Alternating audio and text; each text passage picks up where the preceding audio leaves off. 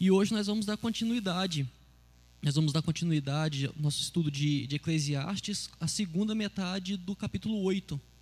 Quem estava com a gente semana passada lembra que a gente teve um probleminha aí, acabou sendo interrompido por causa da, por problemas técnicos. Mas nós vamos continuar hoje o, o nosso, a nossa reflexão em Eclesiastes, no capítulo 8, nos versos de 10 até 17.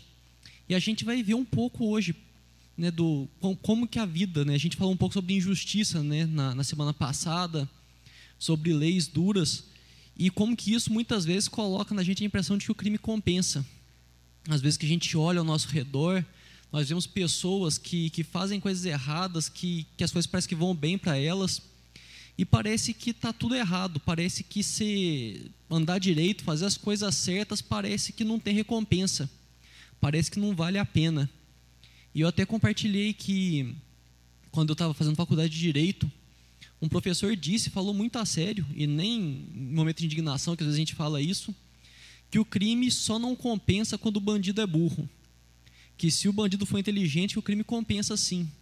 Porque realmente a gente tem um sistema de leis que muitas vezes parece que, que favorecem muito quem anda errado e quem tenta andar certo parece que tem peso em cima de peso.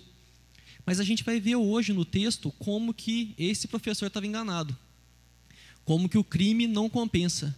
A gente às vezes tem essa impressão, mas se a gente analisar a fundo e à luz da palavra de Deus, com a sabedoria de Salomão, a gente vai ver que realmente o crime não compensa.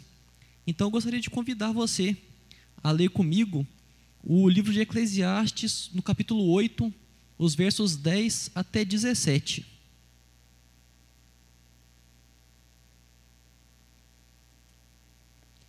Diz assim: Assim também vi os perversos receberem sepultura e entrarem no repouso, ao passo que os que frequentavam o lugar santo foram esquecidos na cidade onde fizeram o bem. Também isto é vaidade. Visto como se não executa logo a sentença sobre a má obra, o coração dos filhos dos homens está inteiramente disposto a praticar o mal. Ainda que o pecador faça o mal cem vezes e os dias se lhe prolonguem, eu sei com certeza que o bem sucede aos que temem a Deus. Mas o perverso não irá bem, nem prolongará os seus dias. Será como a sombra, visto que não teme diante de Deus. Ainda há outra vaidade sobre a terra. Justos a quem sucede segundo a obra dos perversos, e perversos a quem sucede segundo as obras dos justos. Digo que também isto é vaidade. Então exaltei eu a alegria Porquanto para o homem nenhuma coisa há melhor debaixo do sol do que comer, beber e alegrar-se, pois isso acompanhará no seu trabalho nos dias da vida que Deus lhe dá debaixo do sol. Aplicando-me a conhecer a sabedoria e a ver o trabalho que há sobre a terra, pois nem de dia nem de noite vê o homem sono nos seus olhos, então contemplei toda a obra de Deus e vi que o homem não pode compreender a obra que se faz debaixo do sol. Por mais que trabalhe, o homem para descobrir, não a entenderá. E ainda que diga o sábio que a virá a conhecer, nem por isso poderá achar. Eu gostaria de destacar aqui o verso 11 que diz: Como se não executa logo a sentença sobre a má obra, o coração dos filhos dos homens está inteiramente disposto a praticar o mal. Isso a gente vê muitas vezes, né? a gente vê pessoas que que fazem o mal, pessoas que fazem coisas erradas, que, que passam a perna nos outros, são desonestas, e parece que não chega, né? A gente fica esperando que a justiça seja feita e a justiça não é feita. A gente se contenta com a justiça divina, mas a gente fica frustrado muitas vezes porque parece que aqui na terra está tudo muito bom para todo mundo que faz as coisas erradas. Isso me lembra uma, um verso de uma música dos Engenheiros do Havaí, de 88, que chama tribos e tribunais que diz: Isso me sugere muita sujeira, isso não me cheira nada bem. Tem muita gente se queimando na fogueira e muita pouca gente se dando muito bem. E a gente vê isso, né? Isso às vezes enche o nosso coração de angústia, nosso coração de revolta, porque tem muita, tem muita gente se dando mal e pouca gente se dando bem. E parece que quem se dá bem são justamente aqueles que fazem de tudo para tirar proveito dos outros, para para judiar das pessoas. A gente vê quantos casos aí de corrupção, coisas que, que as pessoas fazem, são julgadas, não dá em nada, depois voltam a fazer e parece que nada acontece. E fica essa sensação mesmo que foi falado no começo, né, de que o crime compensa. Mas aí o verso 12 responde essa angústia. Ainda que o pecador faça o mal cem vezes e os dias se lhe prolonguem, eu sei, sei com certeza que bem sucede aos que temem a Deus. Então isso vem dizer para a gente que a gente não precisa esperar a morte para que a justiça seja feita. A sensação que o crime compensa, ela não é verdade, porque aqui diz: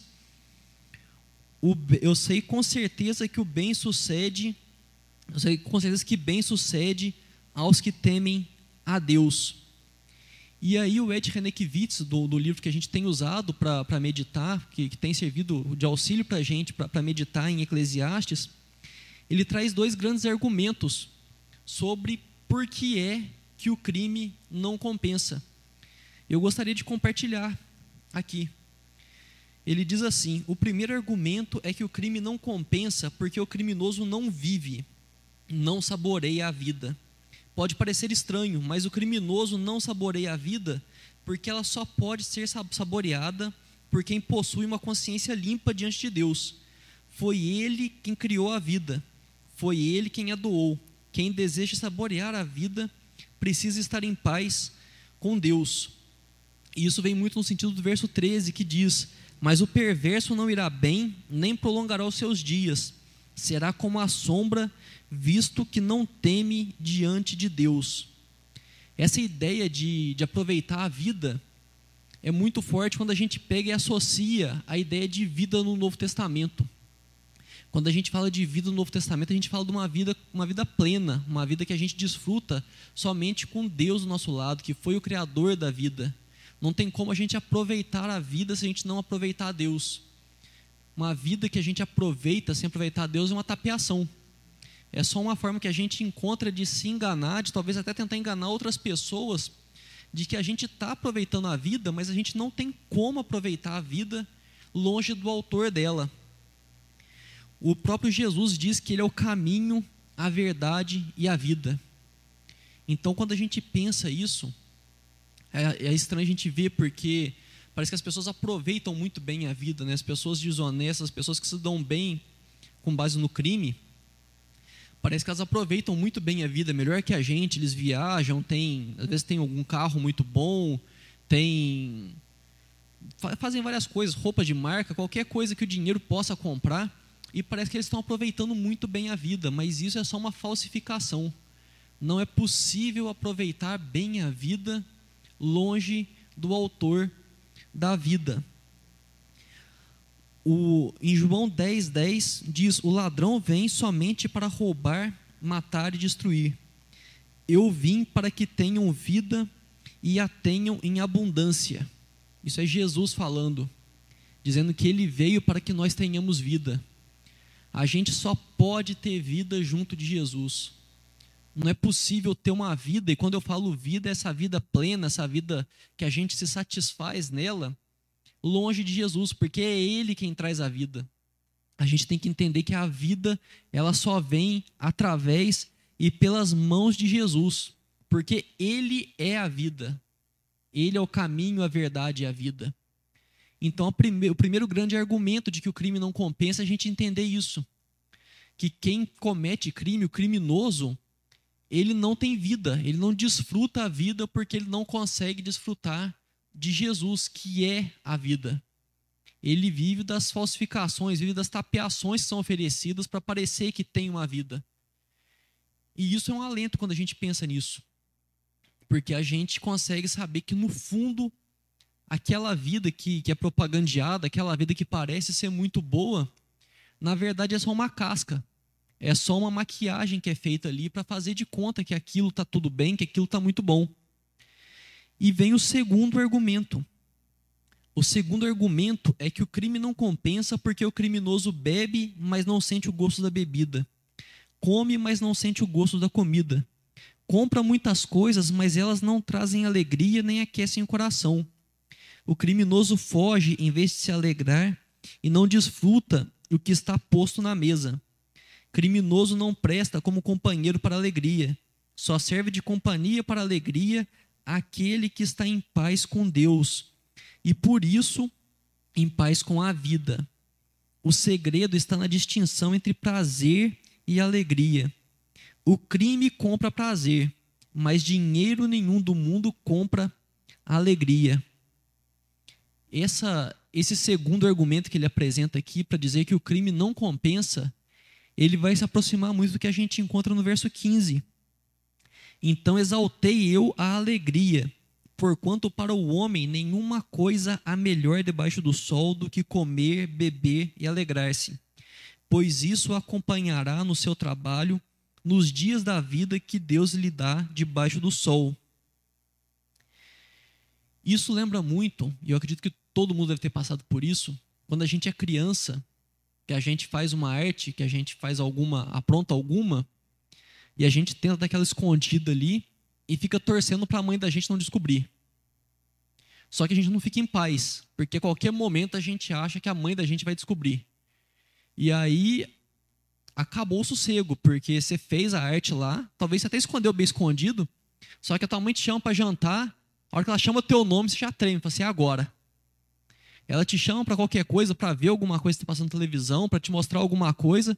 Você escuta o teu nome e cada vez que você ouve o teu nome parece uma chamada de condenação. Você já pega, você olha assim de relance, parece que já vê a mãe com o chinelo na mão ali te esperando para te dar uma coça, porque acabou o teu sossego. E é isso que é a vida do criminoso.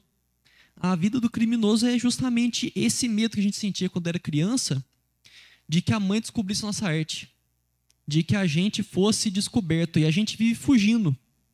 E a gente pega e fica com medo na hora que a gente vai conversar, às vezes a gente fica com medo de falar alguma coisa entregar.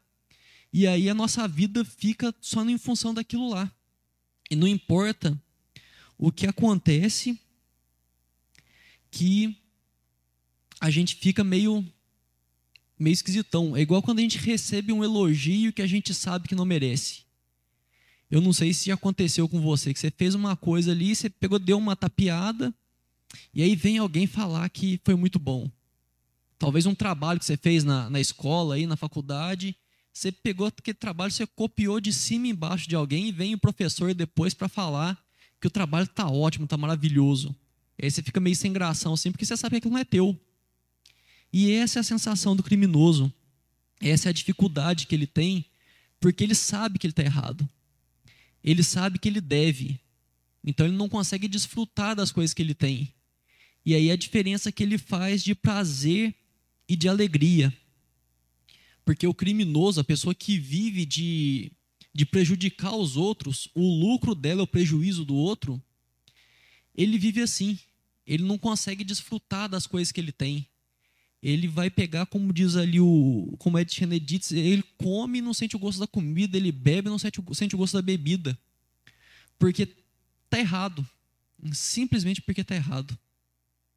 Pode parecer para a gente que não.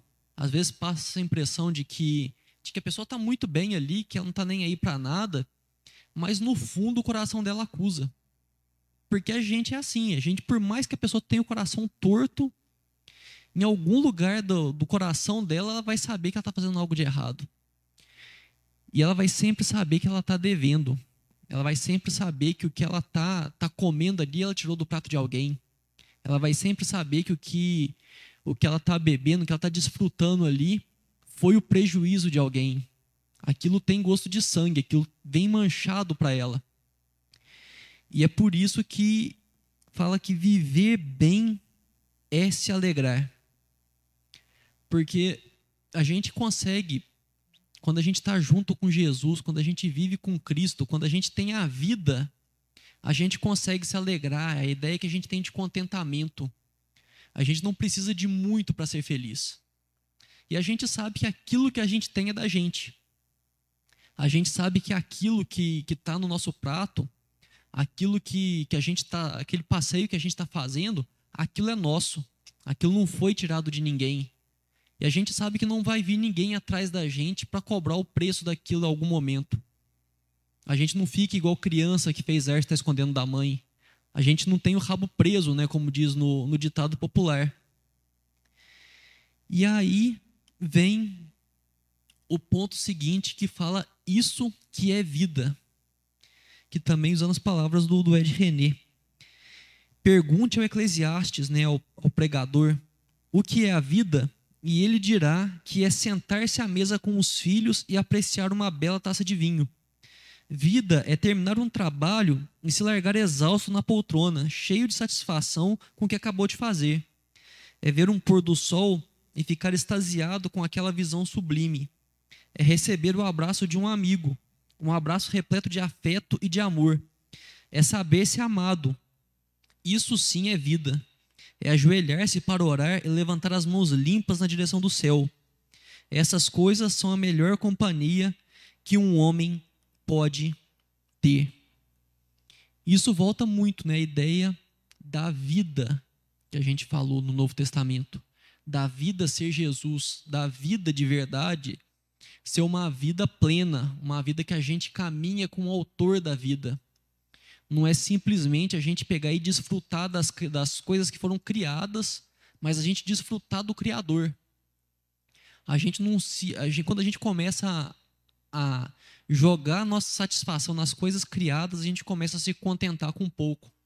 Por mais que possa parecer contentar com muito.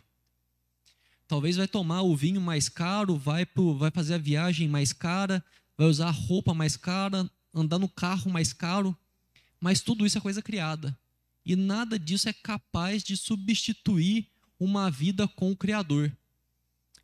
É por isso que isso é vida. É vida porque você está com o autor da vida.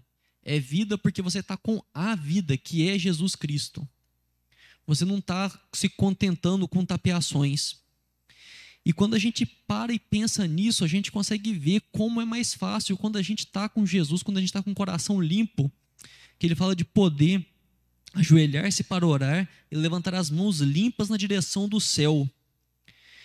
É muito fácil a gente se alegrar quando a gente está assim porque a gente consegue se alegrar com pouco aos olhos humanos, coisa que parece que é pouca coisa. Que ele pegou e falou aqui que ele vem narrando um jantar com a família, deitar cansadão no sofá para esparramar, para ligar a televisão e deixar a televisão falando sozinha. É coisa que parece que é pequena, mas é porque o contentamento está no que é realmente grande, que é Deus. O nosso contentamento, a nossa busca, ela é sanada por Deus a gente encontra satisfação em Deus e não nas pequenas coisas, essas sim pequenas, apesar de parecerem grandes. E aí a gente consegue realmente ser feliz e a gente consegue entender que o crime realmente não compensa. E para concluir, ele traz o jeito Jesus de explicar as coisas. Eu gosto muito de uma coisa que Jesus faz, que a gente vê muito ele fazendo isso no Novo Testamento, né, no, nos Evangelhos, quando ele é citado, de fazer paradoxo. Ele mostra uma coisa para mostrar que aquilo é justamente o contrário do que aparece. Quando ele diz que os primeiros serão os últimos, que, que é melhor servir do que ser servido. Jesus vem para subverter, ele mostra como que as coisas no reino dele são muitas vezes o oposto do reino da terra. E eu acho fantástico isso, porque a gente acostuma tanto a viver a vida de um jeito, e Jesus, quando ele dá esse choque na gente, ele mostra que a gente está fazendo muitas coisas tudo ao contrário. E aqui no final conclui mostrando justamente isso, o paradoxo das coisas todas. Dizendo que esse é o paradoxo que Eclesiastes nos propõe. De um lado está o criminoso que controla, oprime e despreza Deus. De outro lado está o justo, que é controlado e oprimido pelo criminoso mas enxerga Deus no mundo. De um lado está o criminoso que tem tudo e não enxerga nada, porque não enxerga Deus. De outro lado está o justo, que não enxerga tudo, mas enxerga Deus. De um lado está o criminoso, que não vive e passa a noite em sobressaltos. De outro lado está o justo, que vive e consegue dormir. Nesse paradoxo, o criminoso tem tudo mas é o justo que vive bem porque vive com Deus. E aí, esse texto, acho que fica legal a gente dar uma destrinchada nele para colocar lado a lado cada uma das coisas, que cada uma das características de, de cada um. Primeiro fala que o criminoso controla, né, ou manipula, oprime e despreza a Deus. E o justo, ele é controlado, né? ele é manipulado, ele é oprimido, mas ele enxerga a Deus, ele teme a Deus. E a gente consegue ver isso muito no nosso dia a dia. Pessoas que, que são justas, que andam e que são honestas, trabalhadoras, que são manipuladas muitas vezes, entram como peça no jogo de algumas outras pessoas. Elas são oprimidas, recebem menos do que deveriam receber pelo trabalho, trabalha muito e ganha pouco, é cobrada às vezes por coisas que não deveriam ser cobradas, mas no meio disso tudo, ela enxerga Deus. Diferente do criminoso, que ele controla, ele oprime e ele simplesmente ele despreza a Deus. Porque se ele reconhecesse a Deus, se ele enxergasse a Deus, certamente ele não faria isso. Porque isso vem muito de uma, de uma, de uma visão muito enaltecida de si mesmo. Um outro paralelo que é traçado é que o criminoso tem tudo, mas não enxerga nada, porque justamente ele não enxerga Deus, que é tudo. E o, o justo, ele não enxerga tudo, mas ele enxerga Deus. Ele consegue enxergar Deus movendo nas coisas. Ele não consegue enxergar tudo, porque para nós humanos é impossível enxergar tudo, enxergar toda a situação. Mas o que ele enxerga é suficiente para mantê-lo, mantê-lo honesto, mantê-lo trabalhador, mantendo, mantê-lo fazendo o que deve ser feito, o que é esperado dele, porque ele sabe que há um Deus justo, que há um Deus que cuida, que há um Deus provedor. O criminoso não vive e passa a noite em sobressaltos. O justo, por outro lado, vive e consegue dormir. Essa parte de não viver né, do, do criminoso é muito o que a gente falou no começo. Ele não consegue desfrutar a vida, ele não vive, porque ele simplesmente não conhece a vida, ele não sabe o que é viver, porque ele desconhece a Deus. E a consequência disso é viver em sobressalto é, quando ele dorme, eu, já aconteceu uma vez que eu estava com do carro dormindo na rua, sem seguro e sem alarme. Eu não dormia, porque cada barulhinho que fazia dava um pulo para ver se estava tudo certo. Porque a gente sabe que tem alguma coisa errada, a gente tem que estar tá vigiando. Só que isso para mim foi uma noite. Agora, quem é, quem é criminoso, quem vive do mal do outro, quem vive do prejuízo alheio, ele sabe que a qualquer momento alguém pode vir para cobrar. E por isso não tem descanso. Ele não consegue viver e não consegue descansar. Então, gente, resumindo já para concluir, o criminoso, ele controla, né, ele manipula, oprime e despreza Deus. Ele tem tudo, mas não enxerga nada, porque ele não enxerga Deus ele não vive e passa a noite em sobressaltos. Porque, como ele não conhece a Deus, ele não pode viver. E como ele não tem segurança das coisas que ele faz, ele não pode descansar. Por outro lado, o justo, ele é controlado e ele é oprimido, mas ele consegue suportar isso tudo porque ele enxerga Deus, porque ele sabe que há algo maior ele sabe que o que ele está sofrendo é momentâneo. E ele sabe que ele tem muito mais para desfrutar que a própria presença de Deus, a vida com Deus, a própria vida, do que o criminoso. Ele não enxerga tudo, mas enxerga Deus. Ele consegue enxergar Deus agindo na, nas circunstâncias. Mesmo em meio ao sofrimento, mesmo em meio à angústia, mesmo em meio à dor, ele consegue enxergar Deus. E nisso ele tem sustento e tem descanso que é o próximo. Por isso que ele consegue viver e consegue dormir. Então, nesse paradoxo, o criminoso tem tudo, mas é o justo que vive bem, porque vive com Deus. Para concluir, eu gostaria de deixar para você essa reflexão que se você realmente ainda acha que o crime compensa, que você pare um pouco para pensar como que vive um criminoso. E quando eu estou falando crime, que eu estou repetindo, eu deveria ter, ter, ter, esclarecido isso. Eu não falo só de, de crime, a pessoa que vive do crime. A pessoa que, ah, não, porque o cara é traficante profissional, o cara é assassino de aluguel. mas a pessoa que vive do prejuízo dos outros. A pessoa que a vida dela, o sustento dela depende de alguém tomando prejuízo, de alguém sendo explorado, de alguém sendo oprimido. Se realmente vale a pena viver assim, porque às vezes realmente parece que vale a pena. Mas a gente vê aqui na palavra de Deus que o crime não compensa. E isso não sou eu, nem o Ed René que está falando, isso é o próprio Deus que fala através da palavra dele, através da, da inspiração no livro de Eclesiastes. Então, que você possa, cada dia mais, buscar a vida, desfrutar a vida, não os prazeres, mas sim a alegria, como é dito ali. Que você possa buscar dia após dia se se, é, se alegrar em Deus, encontrar sua satisfação nele, nas coisas que ele dá. Saber que ele é justo, saber que ele está no controle das coisas. E tem horas que é muito difícil isso, porque tem horas que parece que está tudo muito errado. Mas a gente tem que confiar que Deus está no controle de tudo, que há preparado sim um futuro onde nada disso vai acontecer, na eternidade, onde não vai ter dor, nem choro, nem pranto. Mas que mesmo antes de chegar esse momento, que, que Jesus vai ter voltado para reinar soberano, que mesmo antes disso, que a gente pode viver bem sabendo que o crime não compensa.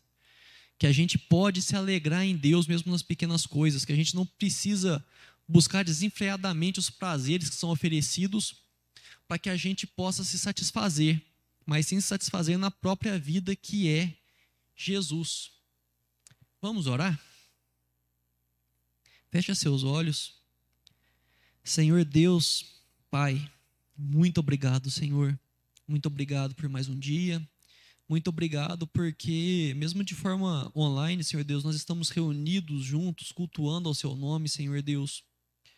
Muito obrigado, Pai, porque a Sua palavra muitas vezes vem nos trazer, Senhor, um alento, vem nos trazer calma em momentos difíceis, Senhor Deus.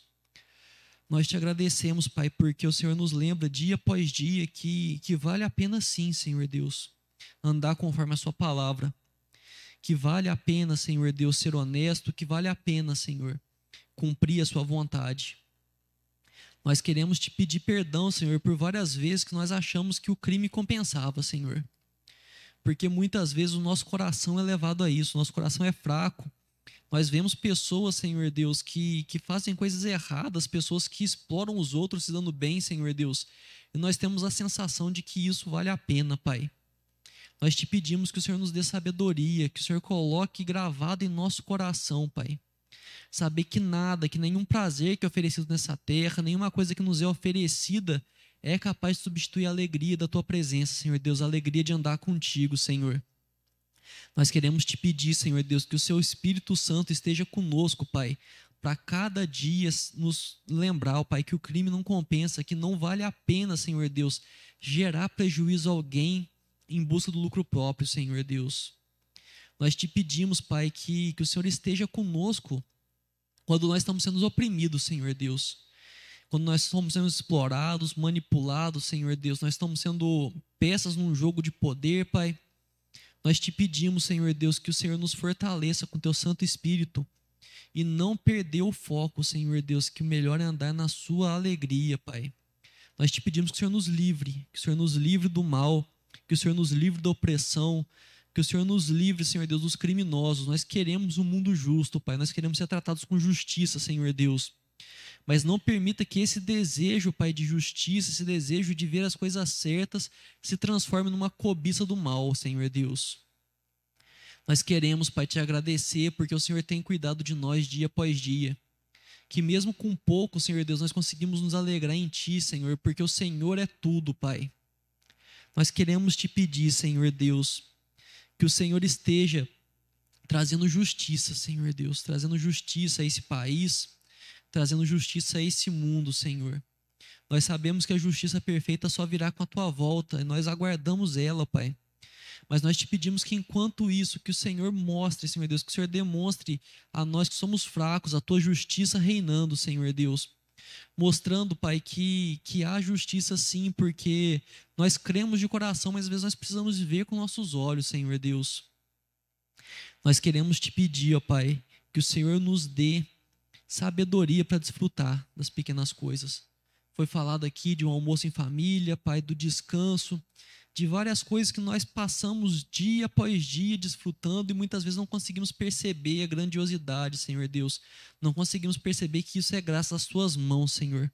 Então, vem cuidar de nós, Senhor Deus. Dá ao nosso coração a serenidade, Senhor Deus, a tranquilidade para reconhecer que o Senhor tem cuidado de nós e que o Senhor tem nos dado a vida, Senhor Deus, que nós possamos, podemos desfrutar da vida porque o Senhor é a vida, Pai. No nome santo de Jesus, Senhor Deus, eu quero pedir que o Senhor esteja guardando cada um que está participando desse culto, Senhor Deus. O Senhor conhece o coração de cada um em casa, o Senhor conhece as angústias, Senhor Deus. Muitos aí estão sendo injustiçados, Pai. Muitos estão sendo vítimas de crime, Senhor Deus estão sendo vítimas de crime de pessoas que têm, têm explorado, Senhor Deus. Então cuida delas, Senhor Deus, mostra a sua face, mostra que o Senhor está junto delas, ó Pai. Porque tem dias que é muito difícil, Pai. Tem dias que é muito difícil, mas nós confiamos que o Teu Santo Espírito nos mostra a verdade, Senhor Deus. No nome santo de Jesus, Pai, cuida de cada um que está em casa, abençoe a vida de cada um, Senhor Deus. Cuida esse restinho de semana, Senhor Deus. Esteja preparando desde já o culto que será prestado no domingo. E, Senhor Deus, ouve, Pai, a oração de cada um. Nós não tivemos um momento de oração aqui, de colocar os pedidos, mas o Senhor conhece o coração de cada um, Senhor Deus. O Senhor sabe a dificuldade de cada um, Pai. Nós temos passado por momentos tão difíceis, Senhor Deus. Então, cuida, Senhor Deus. Ouve cada oração que foi levantada a Ti, Senhor Deus. Orações que talvez tenham sido sob forma de lágrimas, Pai. Pessoas que não conseguem nem colocar em palavras a dor que está sentindo, Senhor Deus. Coloca, ouve, Senhor Deus. Coloca a sua mão de poder, Senhor. Mostra que o Senhor está no comando. Para a honra e para a glória do teu santo nome, Senhor Deus. Nós te pedimos no nome santo de Jesus. Amém.